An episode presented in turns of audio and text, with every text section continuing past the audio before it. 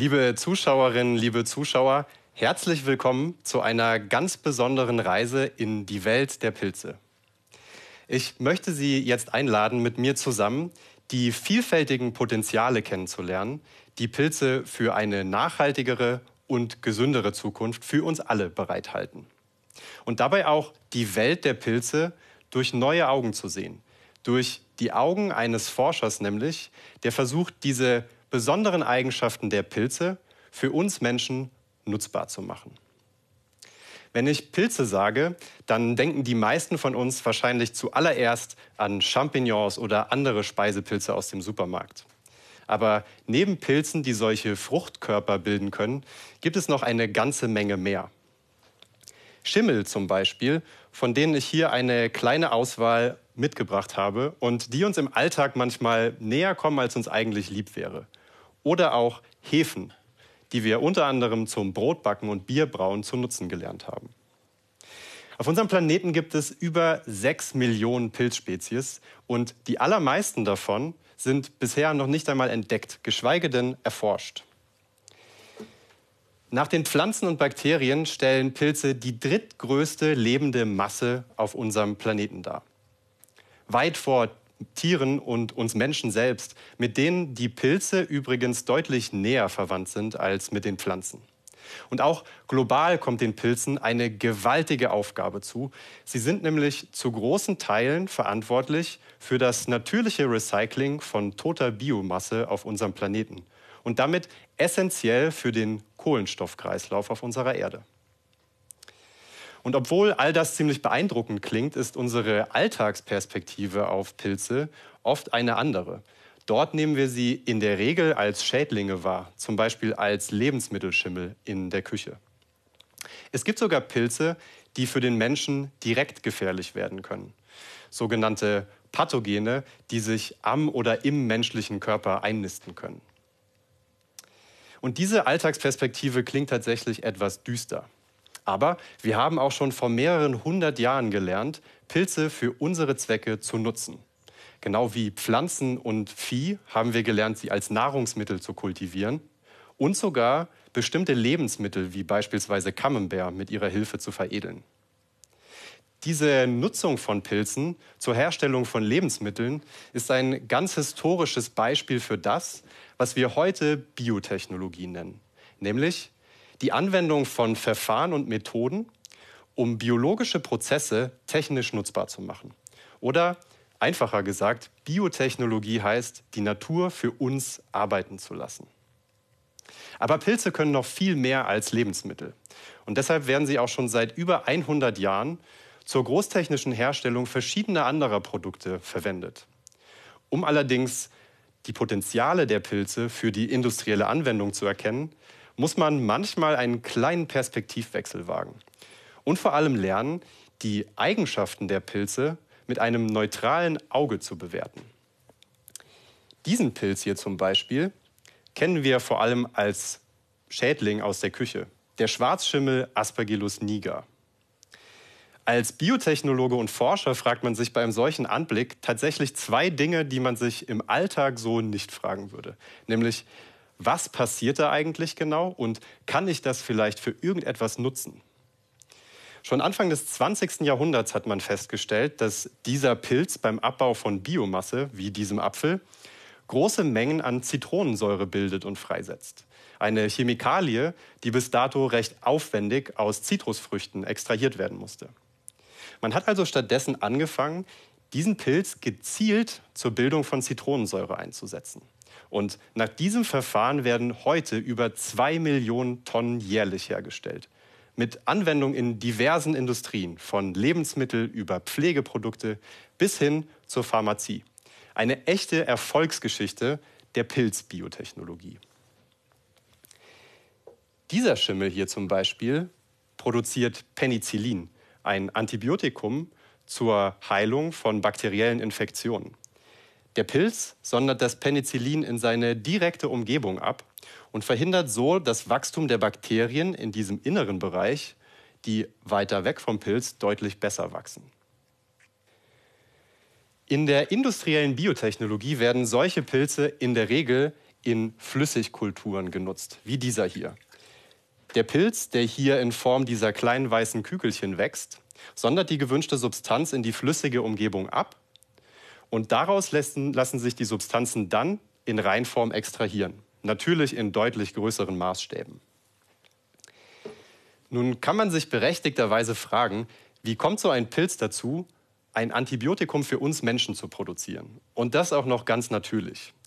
Die einfache Antwort lautet, der Pilz tut das nicht für uns, sondern für sich selbst.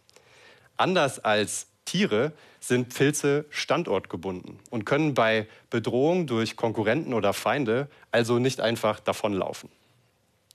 Pilze haben deshalb im Lauf der Evolution die Fähigkeit entwickelt, verschiedenste chemische Substanzen herzustellen und in ihre Umgebung abzusondern. Dort wirken sie dann zum Beispiel als natürliche Waffe gegen Konkurrenten und Feinde oder auch um nützliche Organismen in der direkten Umgebung des Pilzes zu fördern. Und einige der Substanzen wirken sogar im Pilz direkt. Weil wir Menschen den Pilzen biologisch gesehen tatsächlich sehr ähnlich sind, wirken einige dieser Pilzsubstanzen sogar in uns Menschen. Beispiele dafür sind Statine, die in der Medizin als Cholesterinsenker eingesetzt werden, oder Zyklosporine als Immunsuppressiva. Es gibt sogar Beispiele für Krebstherapeutika aus Pilzen. Und diese vielfältigen Pilzsubstanzen sind deshalb auch eine wahre Fundgrube für die Medizin auf der Suche nach neuen Wirkstoffen. Wir wissen heute, wie viel Glück Alexander Fleming bei der Entdeckung seines Penicillins hatte. Nämlich zum Beispiel, dass er den Pilz zufällig überhaupt in eine Bedingung gebracht hat, in der dieser auch tatsächlich Penicillin gebildet hat. Denn Pilze sind faul, genau wie wir Menschen. Wir können springen, singen, tanzen, hüpfen und vieles mehr, aber wir tun all das in der Regel nicht gleichzeitig und zu jedem Zeitpunkt, sondern immer nur dann, wenn die Umstände es gerade erfordern. Wir sind also faul oder, um es biologisch korrekt auszudrücken, wir sind situationsangepasst und arbeiten energieoptimierend, genau wie die Pilze. Wir wissen heute außerdem sehr genau, was so ein Pilz theoretisch alles kann nämlich dadurch, dass wir seine Erbinformation auslesen, die DNA. So ein durchschnittlicher Pilz hat ca. 40.000 Gene. Und jedes dieser Gene verstehen wir als eine spezielle Funktion oder Fähigkeit, die der Pilz besitzt. Und man kann sich schon vorstellen, dass nicht jede dieser 40.000 Funktionen auch zu jedem Zeitpunkt tatsächlich benötigt wird. Wie andere Organismen auch haben Pilze deshalb Mechanismen entwickelt, um aktuell benötigte Gene anzuschalten und aktuell nicht benötigte Gene auszuschalten. Diesen Vorgang nennt man Genregulation. Und diese Genregulation ermöglicht es dem Pilz in der Natur auch, sich immer optimal an die aktuellen Bedingungen anzupassen. Auf der Suche nach neuen Wirkstoffen ist es allerdings ein großes Problem. Denn nur weil ein Pilz einen Stoff theoretisch herstellen kann, heißt das noch lange nicht, dass er das im Labor auch tatsächlich tut. Wenn wir also einen Pilz dazu bringen möchten, alle Substanzen zu bilden, die er theoretisch bilden kann, dann müssen wir dazu auch exakt die Bedingungen schaffen, die dazu notwendig sind. Das Problem dabei, wir kennen die Bedingungen nicht einmal. Und die Bedingungen sind vielseitig. Um nur ein paar Beispiele zu nennen, die Temperatur spielt eine wichtige Rolle. Genauso wie die Anwesenheit und auch Abwesenheit bestimmter Nährstoffe oder sogar anderer Organismen. Der pH-Wert, Licht und natürlich Kombinationen aus alledem. Die sprichwörtliche Suche nach der Nadel im Heuhaufen.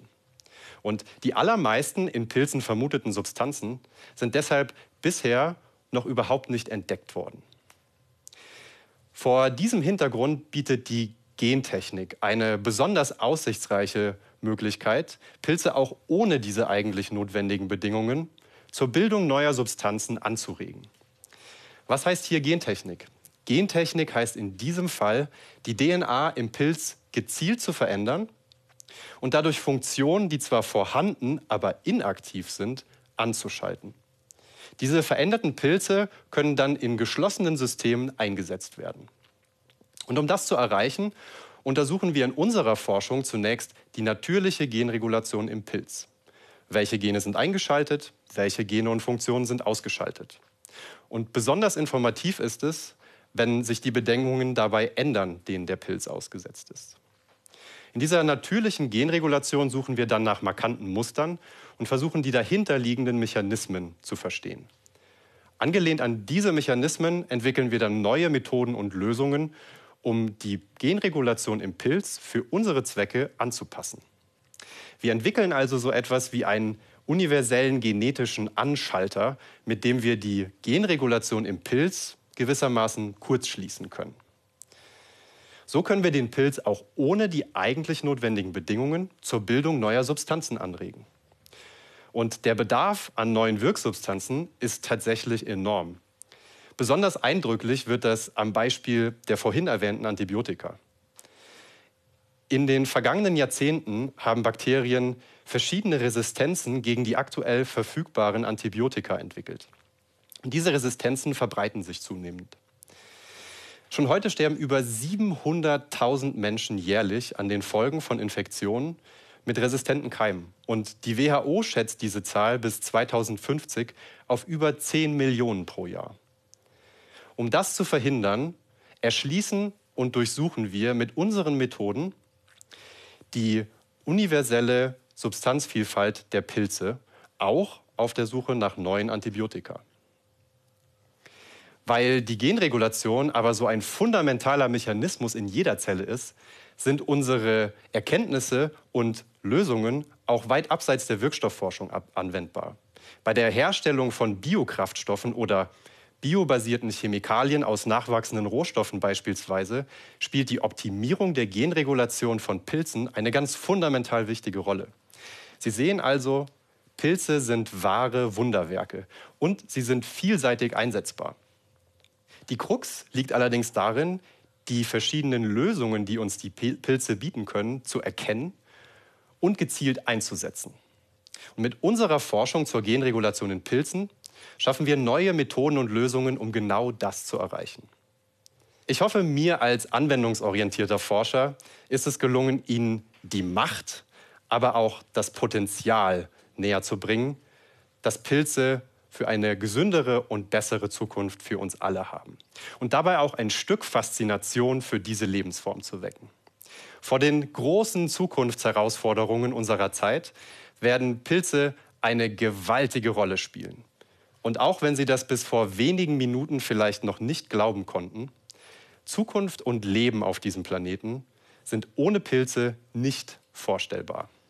Ich bin gespannt, welche neuen Lösungen wir diesen faszinierenden Geschöpfen noch entlocken können und im Sinne einer besseren Zukunft für uns alle einsetzen lernen. Vielen Dank.